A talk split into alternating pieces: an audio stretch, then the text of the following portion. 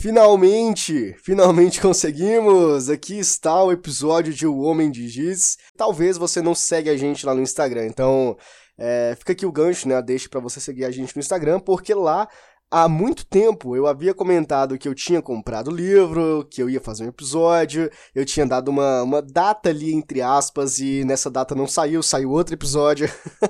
então foi um rolo gigantesco até sair, enfim, esse episódio, por quê? Porque eu não tinha terminado a leitura do livro. Porque é complicado, né? Eu sou meio preguiçoso, enfim, mas eu terminei, consegui de fato terminar a leitura, e agora esse episódio está indo ao, é, está indo ao ar aqui para vocês, para vocês poderem ouvir, beleza? Então vamos lá. Hoje nós vamos comentar sobre o livro O Homem de Giz, da autora C.J. Tudor.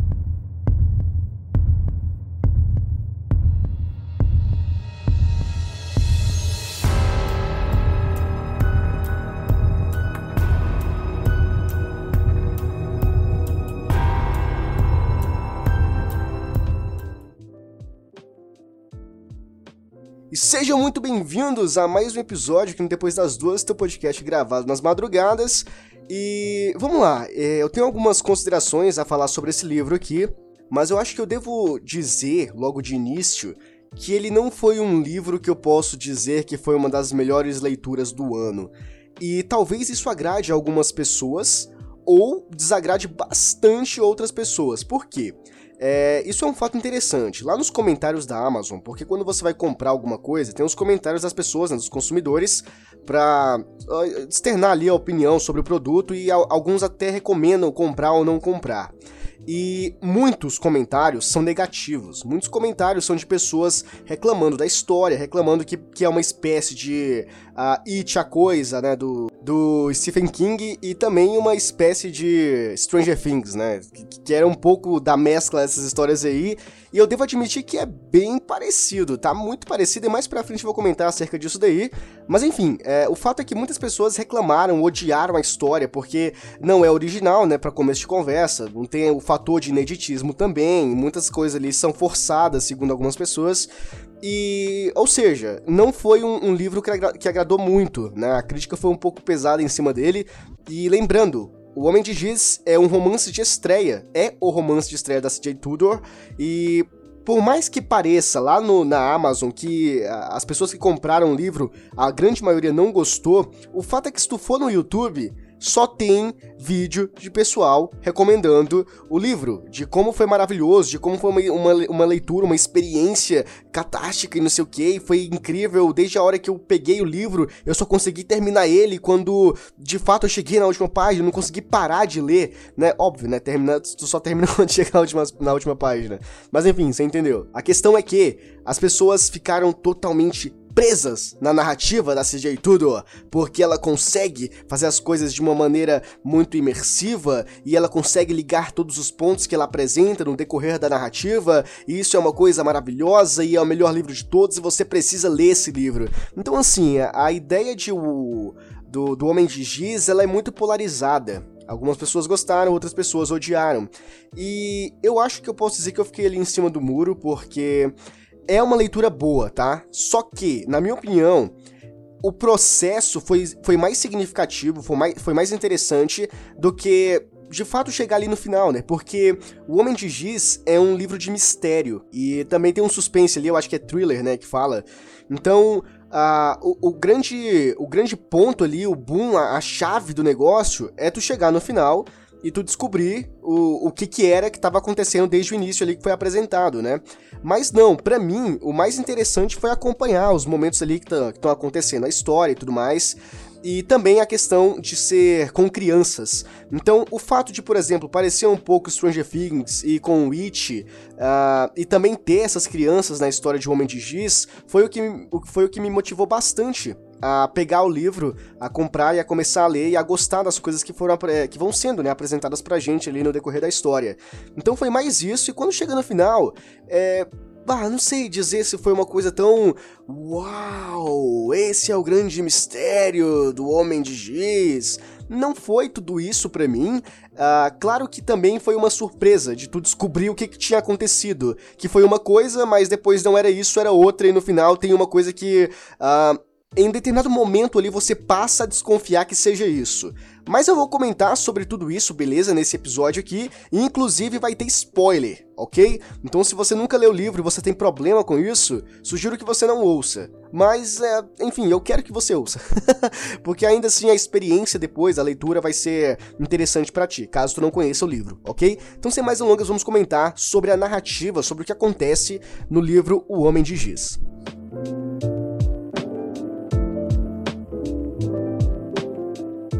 Nós temos a introdução ao mistério, ao grande mistério do Homem de Giz, que é o que vai nortear toda a história. E basicamente nós temos ali um grupo de amigos. Eles estão andando na mata até que eles encontram um corpo, né, que estava jogado ali dentro das flores, da, das, fo das folhas, né? Tem umas folhas que caiu da árvore, ficaram secas, tava meio que cobrindo o corpo da garota. E eles se deparam com essa cena e aí todo o resto vai ser desenvolvido com base nisso, tá? Então é um mistério que nós já temos o final, nós começamos pelo final e aí no decorrer da história nós vamos entendendo todo o processo para chegar no final a gente entender por que, que o livro começou daquela forma. Então as pessoas que vão aparecendo, que vão entrando na trama, que vão sendo suspeitos, que vão sendo descartados, então ele vai ser um livro que vai trabalhar dessa forma, tá? Não vai ser um mistério que vai ser gradativo, que aos poucos ele vai acontecendo, ele já aconteceu. Nós só precisamos entender uh, a minúcia, né? Precisamos entender todo o processo para chegar naquele, naquele ponto ali onde os garotos encontraram esse corpo. Porém, existe um, um, um, detalhe muito importante, é a cabeça da garota que estava morta. A cabeça lá do corpo não estava junto com o corpo. Onde raios está a cabeça? Ninguém sabe, pelo menos não até o final do livro, que é um ponto muito interessante, tá? Eu acho que algumas pessoas até acharam, na verdade eu li uma crítica e essa crítica eu acho que a pessoa achou um pouco forçado algumas questões ali, mas enfim, é, é meio estranho, é, mas aí eu deixo para vocês pensarem o que vocês acham disso quando nós chegamos, quando nós chegarmos nessa parte, beleza? Então esse é o nosso mistério, tá? Nós somos apresentados a esse mistério, nós somos ah, imersos dentro da história do universo de um homem de giz e a cabeça não tá ali e é onde começam as grandes incógnitas, né? Quem é essa garota? Por que, por que, que ela tá ali? O, o, cadê a cabeça? Quem foi o responsável? Que raios aconteceu aqui? Beleza. E a partir desse ponto aí, nós conhecemos os personagens. E agora é a Nick, o Ed, que é o nosso protagonista e o narrador da história, o Mickey Metal, o Gav Gordo e o Ropo. Eu acho que são eles.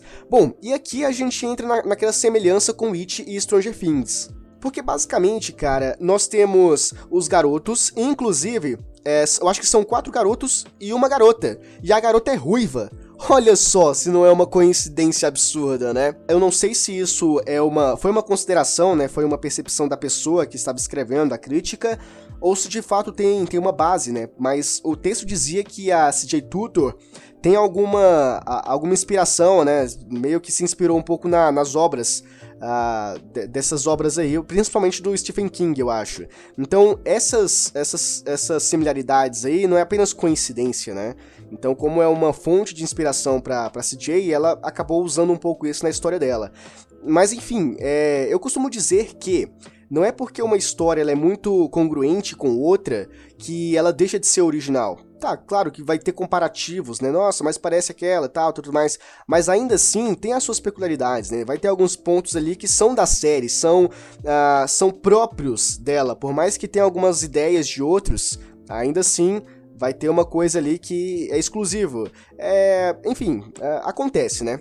Outra história que me remeteu bastante né, é, a, enquanto eu estava lendo é, O Homem de Giz foi o mangá do Naoki Urasawa, Training Century Boys. Inclusive tem um episódio aqui no Depois das Duas, caso tu queira ouvir, tá muito legal esse episódio aí, uh, que é um dos meus mangás favoritos. E a gente tem essa, essa ideia aí do Training Century Boys com Stranger Things, com It e tudo mais. É essa ideia da, da garotada se juntar, né? Ter um grupinho, é, ter um grupinho secreto, ter as próprias linguagens, né? E aqui dentro do Homem de Giz, a linguagem própria dos garotos são os homenzinhos de giz, né?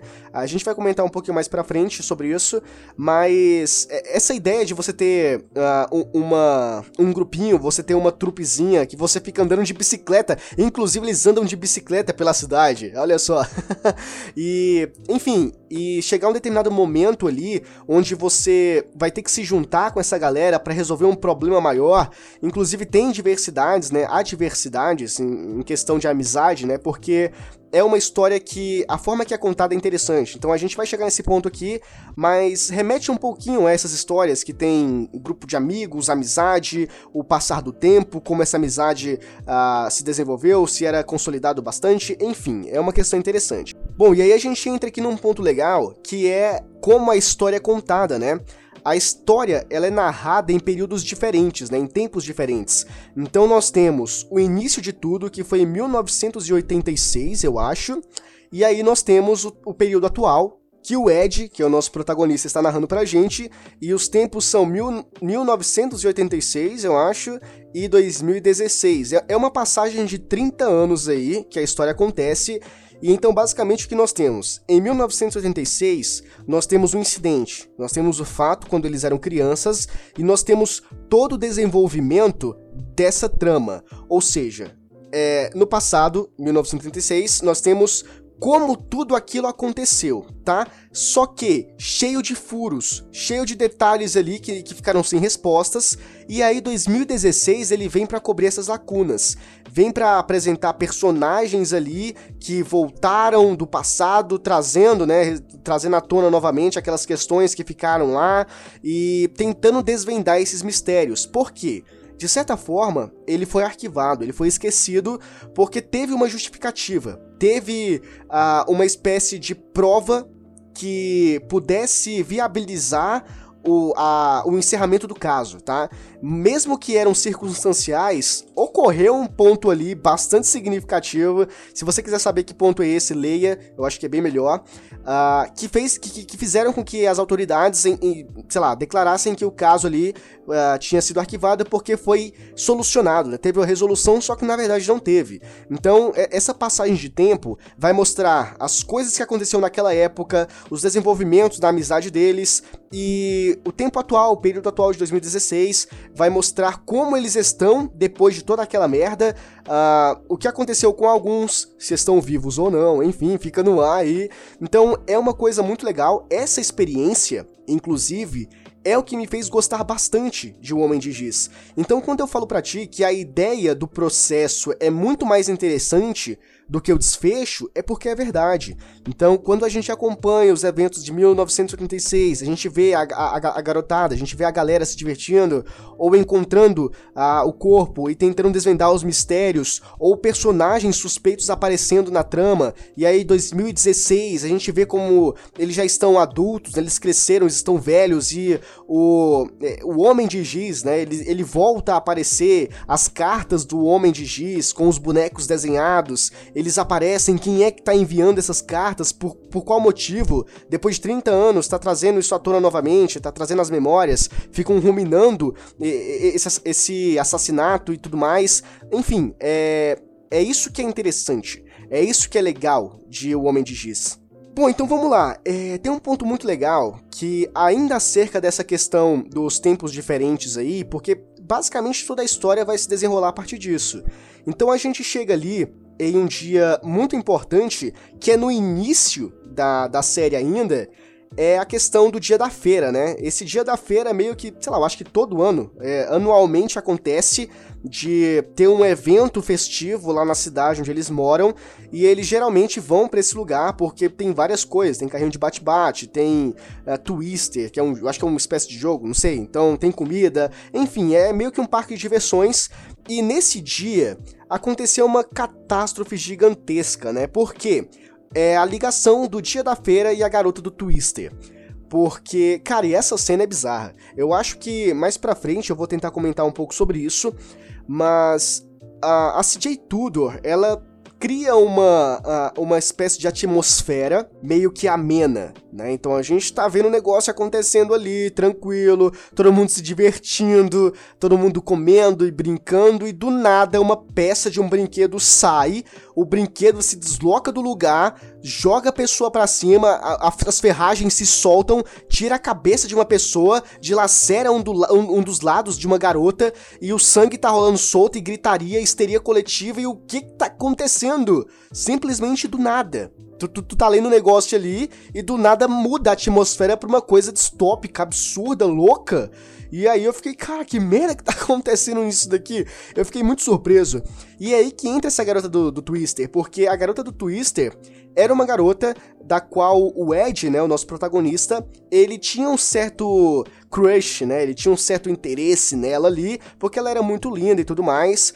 E, enfim, acontece que as ferragens desse brinquedo acabam acertando essa garota, que meio que ela quase perde um braço os braços ficam ligados apenas, apenas pelos tendões, assim, sabe? Suspensos no ar, uma coisa bizarra. Fora que o rosto, um, um lado do rosto dela foi dilacerado, o olho tava caindo. Mano, é, ela detalha muito bem esse dia e tudo, o que, que tá acontecendo ali. Tu consegue imaginar perfeitamente a cena essa, esse momento, esse evento ali na história da garota do Twister é importante porque, pela garota, que posteriormente a gente entende um pouquinho mais que ela tem um caso com um personagem ali específico e tudo mais, que é uma coisa complicada. E certo, e depois disso, nós somos apresentados a um personagem muito, e não é pouco não, tá? Muito suspeito, que é conhecido como o novo professor lá da escola, ele tinha chegado recentemente na cidade, que é o Sr. Halloran. E o Sr. Halloran é um, um cara albino, ao que parece, né? Porque ele é muito branco, magro e ele usa um chapéu de palha gigantesco. E ele é um cara muito na dele, um cara muito suspeito. Então, inicialmente, enquanto a gente está lendo, a CJ Tudor faz a gente meio que acreditar que o Sr. Halloran tem alguma coisa, tem algum envolvimento é, com o incidente que aconteceu, né? Então, enfim, esses são os pontos principais. É onde a gente começa a entender melhor como vai se dar o desenvolver de Um Homem de Giz, os nossos personagens, uh, o grande ponto da história, o que nós temos que entender, o que nós estamos encontrando ali, né, o que nós vamos encontrar, e basicamente é isso. Então a gente entra nessa saga aí, nessa odisseia de descobrir o que aconteceu com aquela, com aquela garota que estava uh, morta, né, sem a cabeça na floresta. Quem é o responsável e por que que depois de 30 anos, onde tinham dado entre aspas, né, o caso resolvido, ainda tinham pontas soltas, o que, que aconteceu e quem eram as pessoas que enviavam as cartas, que desenhavam os homens de Giz, enfim, a gente vai entender tudo isso, mas basicamente este é o processo inicial, é isso que a gente precisa entender quando vamos começar, ou se você quer começar, a leitura de O Homem de Giz.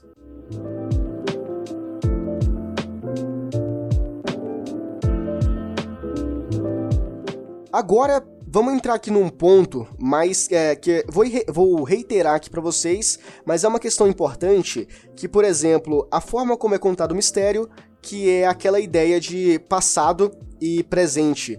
Isso é uma coisa muito bem utilizada, tá? Inclusive, é, isso também é um recurso que foi utilizado né, no mangá Training Century Boys, que eu havia comentado inicialmente ali com vocês, que tem essa ideia de começar uma coisa no passado e mostrar o presente e tudo mais. Eu acredito que em Training Century Boys também tem o futuro, né?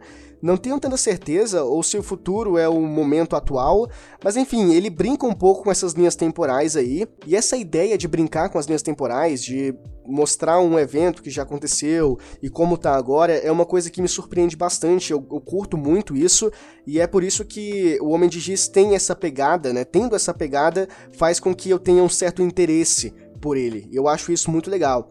E aí a gente entra aqui também na, no tocante às catástrofes que acontecem no, no, no, livro, que eu havia comentado ali superficialmente, mas assim, são catástrofes é, intempestivas, sabe, dentro da história. De, por exemplo, uh, você tá lendo uma coisa e tá super normal, tá super agradável, uh, na medida do possível, claro, e simplesmente do nada a autora resolve que vai tacar o louco lá, sabe? De mostrar umas cenas fortíssimas, uh, onde envolve sangue ou onde envolve qualquer coisa perturbadora, e a gente vai comentar sobre isso também daqui a pouquinho, beleza? Mas essa ideia é, é, é um pouco anticlimática. Ou seja, enquanto você vai lendo o livro, tu não sabe de fato o que esperar. Porque você não tem meio que uma construção pra merda, sabe? Tu não tem uma construção para tu entender, olha, isso daqui tá caminhando para alguma coisa ruim. Simplesmente acontece. Então, é, é, isso é pode ser que seja legal ou pode ser que não, né? O fato é que vai te pegar desprevenido. Você vai estar tá lendo uma coisa ali do nada, a autora vai, vai meter umas cenas fortíssimas, né? Umas cenas dramáticas que com certeza, meu amigo, vai te fazer sentir alguma coisa. E aí quando a gente chega ali no em 2016, mais pra frente, né, do livro ali, na metade ali, do, na metade do livro pra frente, nós temos um ponto muito legal, que eu acho interessante isso, que é o desenvolvimento de personagem, o desenvolvimento que o tempo deu aos personagens, né, melhor dizendo, que é o elo fraco entre os melhores amigos, né, com o tempo, que é a questão de, por exemplo, 1986 eram grandes amigos, Claro que tinha aquelas divergências, né? Alguns gostavam mais de outros, mas, enfim, a questão é que, por exemplo, uh, eles eram amigos, eles estavam juntos, eles eram companheiros, e independente das coisas que aconteciam, eles estavam ali juntos, eles tinham um grupinho, eles faziam as coisas juntos e tudo mais, eles queriam estar próximos. E uma coisa que acontece bastante no mundo real, inclusive isso foi uma crítica que eu li, que, CJ, que a CJ Tudor, ela, é, Tudor, ela escreveu um livro que não é uma ficção, né? Então é um livro com aspectos muito reais. É um livro que tudo que tá ali é passível de acontecer na vida real, facilmente. Então, um ponto, mais um ponto que acontece é a questão da amizade. Por quê? Uh, lembra que eu comentei que essa passagem de tempo ela é muito importante para explicar alguns eventos? Então, a gente vê que em 2016 ninguém ali se fala mais cacete. Os poucos que se falam ali é só um oi e ainda tendo alguma, algum rancor guardado ali no fundo do coração por algum motivo. E a gente não sabe qual é esse motivo, pelo menos não inicialmente. Então nós precisamos ler e no decorrer, né, do desenvolver da narrativa, a autora vai explicando pra gente o que aconteceu nesse período de 30 anos aí para fazer com que, as, com, com os amigos, né, com que esses grandes amigos se afastassem um do outro. E esse ponto é muito interessante, porque vai ter gente que vai morrer, vai ter gente que vai matar o outro, vai ter gente que perdeu os movimentos da perna por conta de um amigo. Então, assim, é muita coisa acontecendo e essas coisas são explicadas, tá?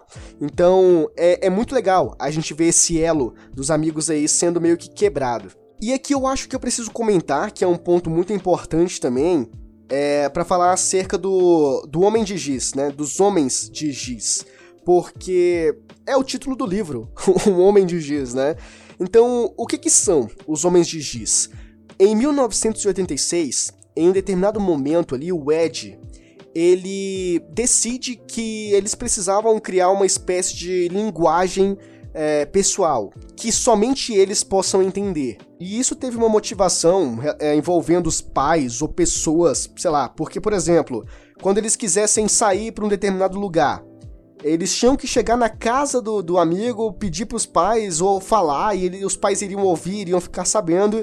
Então era mais fácil pegar bonecos, né, homens de giz, e desenhá-los, e de acordo com, com o desenho, saber o que, que é. Por exemplo, um boneco numa forca seria para encontrar no parquinho. Um boneco só com um braço seria para encontrar na casa de alguém. Então, assim sucessivamente. E aí o Ed teve essa ideia, passou para os amigos que aderiram à ideia e eles dividiram os bonequinhos por cores. Cada um era uma cor. O Ed, sei lá, era o laranja, a Nick era o verde, o Ropo era o azul, enfim. Então, sempre que tinha um bonequinho desenhado, sabia qual era a mensagem e sabia quem havia deixado a mensagem. E esse é um ponto legal, tá?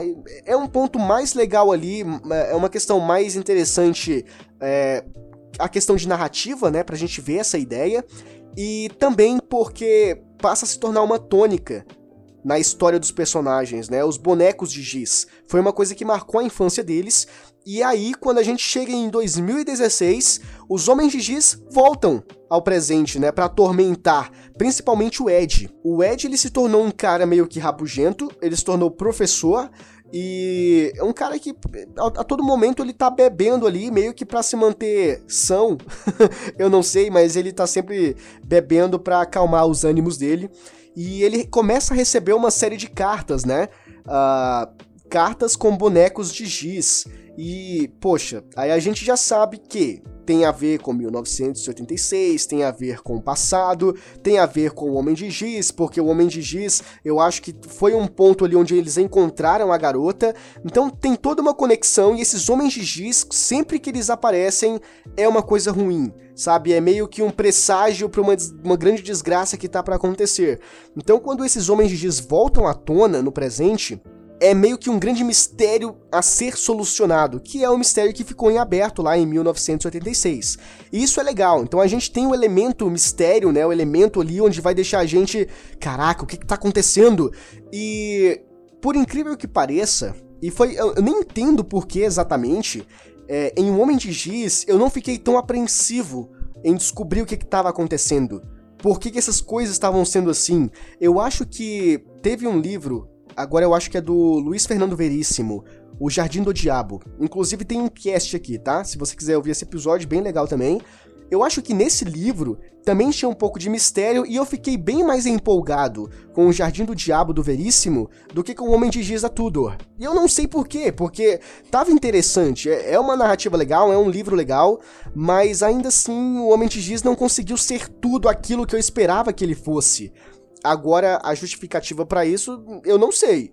Mas enfim, funcionou de alguma forma comigo. Independente ali, foi legal, a experiência foi interessante. Agora tem uma coisa que, que me deixou um pouco incomodado em determinados momentos ali. Eu não sei exatamente se incômodo é a palavra certa, mas, sei lá, era meio que ok, Eu já entendi o que, que tu quer. Eu já entendi que, por exemplo, tem vários ganchos que instigam a leitura, né? E isso se torna um pouco cansativo. É, tem, tem um recurso chamado, eu acho que é cliffhanger, tá? Que é meio que quando fica aquele gancho uh, pro próximo episódio ou pro próximo capítulo, deixando várias coisas abertas ou deixando um grande mistério que faz que meio que obrigatoriamente te impele a continuar para tu saber a resposta para aquilo. E ela faz isso bastante. No, no, nos, nos, últimos capítulos ali, eu posso dizer que ela dá uma parada. Mas inicialmente ela faz muito isso. Sabe? De, por exemplo, terminar o capítulo dizendo: Eu sei quem é o assassino. Meu Deus, quem é o assassino? E aí, beleza, tu vai ler o próximo capítulo, não tem nada a ver com o assassino, né? Tem alguns, algumas coisas, algumas pistas ali, e aí depois, no final desse capítulo aí, tem.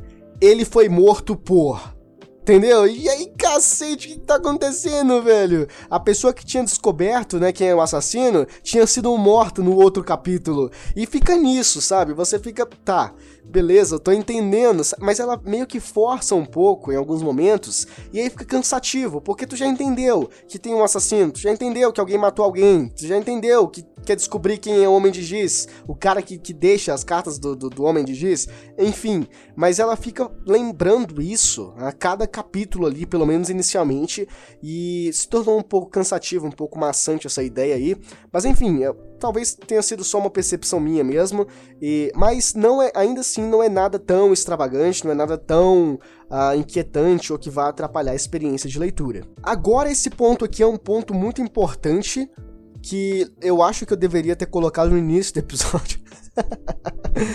eu não sei porque eu não coloquei, mas agora também tô com preguiça, né? Porque na hora de editar isso aqui, para tirar dessa parte aqui, quase 30 minutos de gravação, para colocar de volta lá em cima vai ser um saco, né? Para realocar ali. Mas é, são questões sensíveis do, man, do, do, mangá, são questões sensíveis do livro.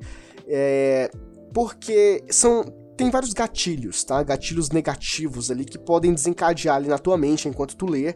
Então é importante que você saiba disso antes tarde do que nunca, né? Então, nós temos várias questões ali, nós temos vários momentos onde é abordado bullying, abuso sexual, suicídio e acidentes extremamente, extremamente violentos. Então, essas questões são um pouco pesadas demais no livro, então, ao mesmo tempo que a gente tem um mistériozinho ali, a gente também tem um drama, a gente também tem cenas bastante caóticas.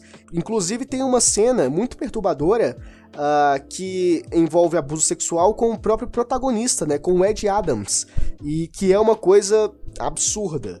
E, enfim, tem coisas piores, né? Ah, e a gente vai comentar, eu vou comentar sobre uma dessas piores aí, porque diz respeito ao final da história, tá? Então é importante comentar sobre ela. Mas fica aqui o registro, tá? Fica registrado aqui que existem cenas como essa no livro da C.J. Tudor que são pesadas e depende. O pesado ali pode entrar entre aspas, né? Porque depende muito da, da tua mentalidade, né? Da tua inteligência emocional pra enfrentar esse tipo de, de coisa que acontece na história, né? Esse tipo de narrativa. Mas enfim, fica aí o, o lembrete, fica avisado aí para vocês que existe esse tipo de coisa em Um Homem de Giz.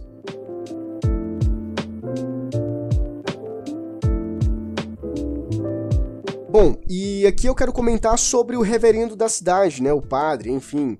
É. Por quê? Esse é um ponto legal, cara. É porque eu acho que tudo que envolve ali uma coisa mais espiritual, uma coisa religiosa ou que tem Deus no meio, se torna um pouco mais interessante. Porque se torna uma, uma narrativa mais densa, pela própria questão pela própria questão de você usar o nome de Deus para você fazer determinadas coisas ou como aquela questão de fazer as coisas em nome do amor. E aí você mata em nome do amor você faz tudo em nome do amor. Então tem bastante disso.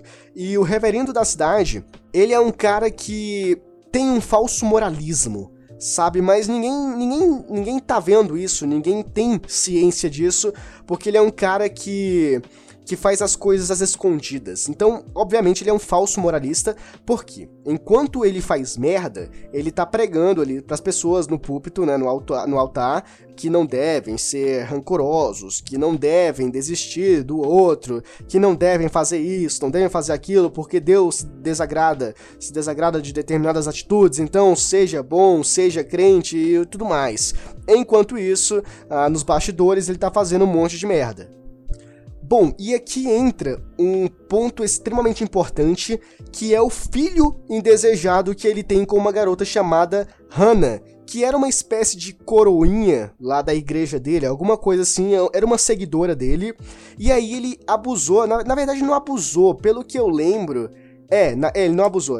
Perdão aqui por esse momento aqui, mas na verdade o que ele faz é ter relações com ela, com essa Hannah, uh, porque foi consentimento, né? Ela aceitou a, a garota, só que ela engravidou. E ele não, não, não queria esse, não estava nos planos dele ter um filho. E aí teve toda aquela ideia dele mandar ela abortar. Começa por aí. Ele é um padre, ele é um defensor de tudo, de todos os direitos humanos, não sei o que, da vida principalmente. Ele prega isso e aí quando, né, quando aconteceu isso na vida dele, a primeira coisa, não, aborta esse bebê aí porque não dá, não dá não, porque senão eu as coisas vão ficar vão ficar ruins para mim, né? Vão ficar ruins. E aí acabou que a gente entra nessa questão do aborto. Inclusive também é abordado uh, um pouco sobre essa questão no, no, nos primeiros capítulos do, do livro é interessante também, de certa forma, porque está relacionado com a, com a mãe do protagonista, né? Então tem um pouco disso, eles sofrem com essa ideia, e é interessante a gente ver isso. E é aqui que começa a ficar interessante a história, porque até então nós tivemos algumas imersões ali do padre, nós tivemos alguns momentos onde ele apareceu e tudo mais, só que nada que, que fosse indício, nada que apresentasse que ele seria uma pessoa suspeita, que ele seria um suspeito ali, né, melhor dizendo, em potencial. E é aí que tá, meus amigos, ele não é um suspeito, ele é o próprio criminoso, e quem diria, não é verdade? Bom, enfim, agora resumindo para vocês o que aconteceu e o grande mistério de O Homem de Giz, que ainda ficou uma parte para resolver e a gente vai resolver essa parte ainda, tá? Vamos lá. O que acontece é que simplesmente o reverendo, ele assassina a Elisa. Opa, como assim, Elisa? Não era a Hannah que tinha ficado grávida? o cara matou a garota errada, velho. O cara matou a garota errada. Ele matou a Elisa. Confundiu ela com a Hannah. Por quê? O que aconteceu é que ele estava no bosque, né? Elisa tinha ido pro bosque, alguma coisa assim do, do, tipo. E a Elisa, se não estou equivocado, era amiga, melhor amiga da, da Hannah, enfim. E então a Elisa estava no bosque, estava de costas, e ela tinha a mesma tonalidade de cabelo, né? Tinha a mesma cor de cabelo da Hannah. Então o reverendo se confundiu. Olha só, e acabou matando a garota errada. E aí fica a grande ideia, né? Na verdade, a grande incógnita do porquê que ele fez isso. Porque mesmo sendo a garota errada, ele tinha a intenção de matar ainda assim, né? E por que que ele fez isso? Bom, reputação. Basicamente, essa é, é a conclusão que a gente pode chegar, porque ele, como padre, né, como reverendo da cidade, pregando tudo aquilo, vendendo toda aquela imagem que ele tinha de bom moço, de servo do Senhor, uh, e tra ser trago à tona, ele ter se envolvido com uma de menor, eu acho que ela era de menor, e ter engravidado da garota e ter pedido para ela abortar, imagina como é que ficaria a imagem desse cara perante a sociedade. Então, com medo disso, ele acabou matando a garota. Só que ele não contava que fosse a garota errada, não é verdade? Mas aí não, não, não sendo ruim o suficiente, né? Não sendo uh, tão trágico já a ideia, ele ainda esquartejou a menina, que nós tivemos no início da história, os garotos, né? A trupezinha encontrando o corpo, né? Os pedaços e tudo mais, só que não encontraram a cabeça. Enfim, o que fica uh, aqui no ar é porque ele esquartejou a garota. E aqui nós entramos num ponto muito legal. Bíblia Sagrada, Mateus capítulo 5, versículo 29 e versículo 30. Portanto, se o teu olho direito te escandalizar, arranca-o e tira-o para longe de ti, pois te é melhor que te se perca um dos teus membros do que seja todo o teu corpo lançado no inferno. E, se a tua mão direita te escandalizar, corte-a e tire-a para longe de ti, porque te é melhor que um dos teus membros se perca do que seja todo o teu corpo lançado no inferno. Então, basicamente, o cara usou a Bíblia para justificar os atos dele. Olha só como o cara era um psicopata do caramba. Então, como eu comentei, essa ideia que mescla um pouco coisas reais com a Bíblia, com Deus e justificativas pros, pro, pro mal é interessante, torna a narrativa um pouco mais imersiva, né? Então, geralmente eu gosto muito desse tipo de, de história e tá aqui é isso. O, o, grande assassino, o grande vilão de Um Homem de Giz é o padre, é o reverendo da cidade, que teve relações com uma de suas seguidoras, engravidou ela, não queria que as pessoas soubessem, uh, tentou matar ela, mas matou a garota errada, esquartejou a garota e. Cadê a cabeça? Opa, ainda temos algo a ser solucionado.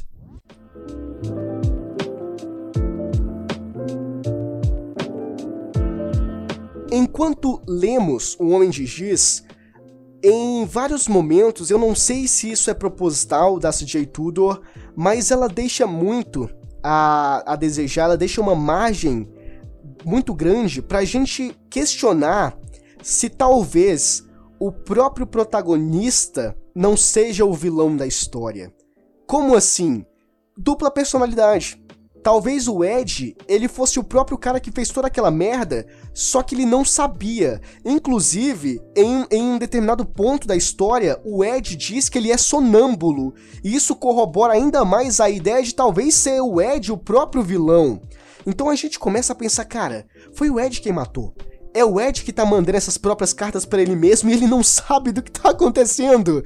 Então a gente ficou pensando, né, principalmente eu, ah, eu fiquei pensando, imaginando, cara, é o Ed, é ele mesmo, só que ele não sabe, ele vai descobrir. Inclusive tem vários momentos onde ele tem uns sonhos lá que são meio que lúcidos, e esses sonhos eh, que, que são os devaneios ali e tudo mais, as pessoas no sonho dizem para ele, Ed, confesse, você sabe só ainda não sabe que você sabe.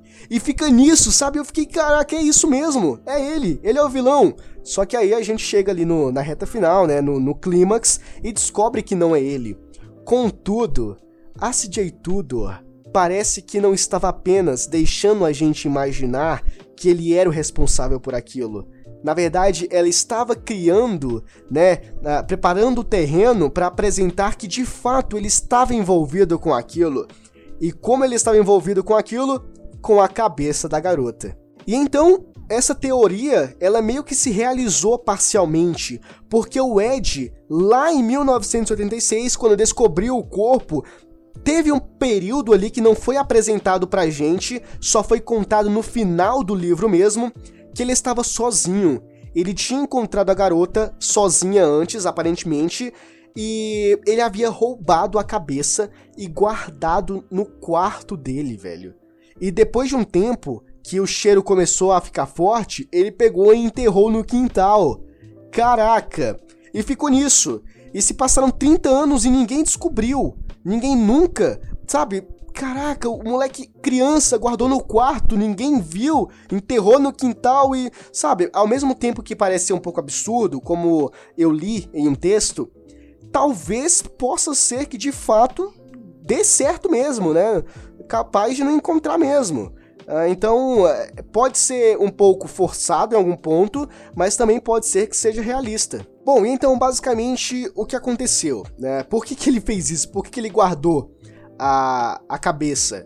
Porque o Ed, ele tinha um certo sentimento por essa garota.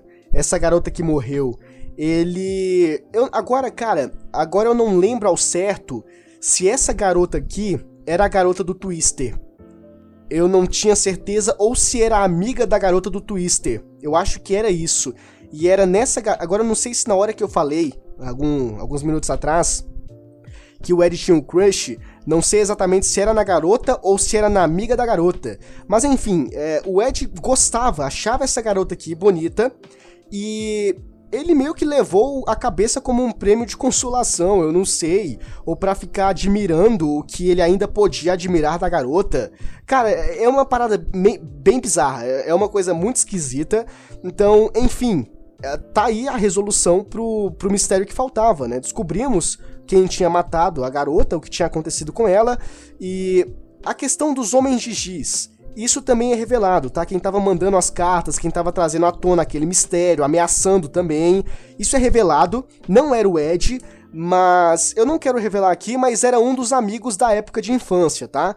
Então acaba que no final ali não era uma coisa muito maléfica, não era uma coisa muito, sabe, uh, gigantesca. Era uma coisa meio boba tinha um mistério central e tinha alguém tentando romantizar o que aconteceu. Basicamente era isso. E, sei lá, talvez tu tenha percebido aqui o, sabe, que foi meio anticlimático, né? Eu não sei. Ou foi uma percepção minha, mas está apresentado aqui para vocês, tudo resolvido, o corpo responsável, a cabeça, enfim, tá tudo entregue. E essa é a história do livro O Homem de Giz.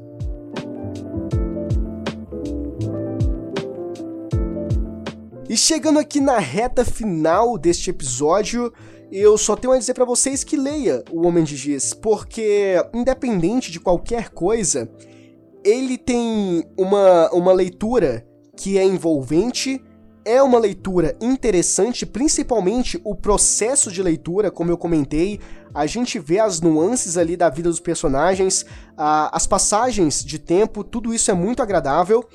Infelizmente, o desfecho ele não empolgou, pelo menos não a mim, mas ainda assim é um final, né? Tá entregue ali, responde às questões que ficaram em aberto. E essa ideia, né, inclusive que eu disse que iria comentar sobre ele parecer com Stranger Things, parecer com o livro do Stephen King, o Witch, a coisa, isso não foi um empecilho para mim, muito pelo contrário. Não fez diferença nenhuma ser parecido com outros livros. Na verdade, me incentivou ainda mais a eu ler o livro. Por quê? Eu gosto de It. Ali, assim, é, como pode, né? Não, não amo de paixão, mas acho legalzinha. e eu gosto bastante de Stranger Things. Então, uma história que tem uma mescla ali desses dois, eu queria saber como era. Então, se tem mistério, tem crianças envolvidas, eu acho legal, eu quero ler, eu quero assistir, enfim, eu quero jogar. É, o que for ali, que tiver usando na narrativa ali, seja de, de qual mídia for, eu vou querer experimentar para saber ali a experiência. Então, é legal, eu achei esses pontos, uh, pontos fortes, na minha opinião, que me fizeram ir atrás do livro. E, claro, tem outras tramas importantes ali que são melhor uh, vivenciadas lendo o livro, né? É mais interessante o processo de, de você pegar o livro, de você ler é, é, mais importante, entende? Do que eu falar aqui. E claro, novamente, reiterando, o processo é mais importante que o final. Em O Homem de Giz, pelo menos na minha opinião, você acompanhar a história é bem melhor do que você ter a resolução dessa história, beleza? Mas por fim, o que fica aqui para vocês como recomendação é que leia O Homem de Giz da CJ Tudor, porque ainda assim é um livro imersivo, é um livro misterioso, é um livro intrigante e que talvez possa te agradar bastante. Não foi o meu caso, né? Não agradou bastante, mas foi interessante. De toda forma, leia para tirar suas próprias conclusões. E esse foi o episódio de hoje. Se você gostou, você pode entrar em contato comigo. Aqui na descrição tem o e-mail, né, que você pode mandar uma mensagem para mim dizendo o que que tá bom, o que que eu posso continuar, né, manter, o que que eu posso melhorar, fazer também, é, quem sabe, uma sugestão de pauta, uma crítica construtiva, ou se você preferir, aqui também tem um link do Instagram, né, o Instagram do podcast depois das duas. Sinta-se à vontade aí para uh, entrar em contato comigo da melhor forma possível para ti, beleza? E este foi o Depois das Duas, o teu podcast gravado nas madrugadas, desta vez comentando sobre o livro O Homem de Giz, da autora CJ Tudor. Eu espero que você tenha gostado, a gente se vê em um próximo episódio. Abraço!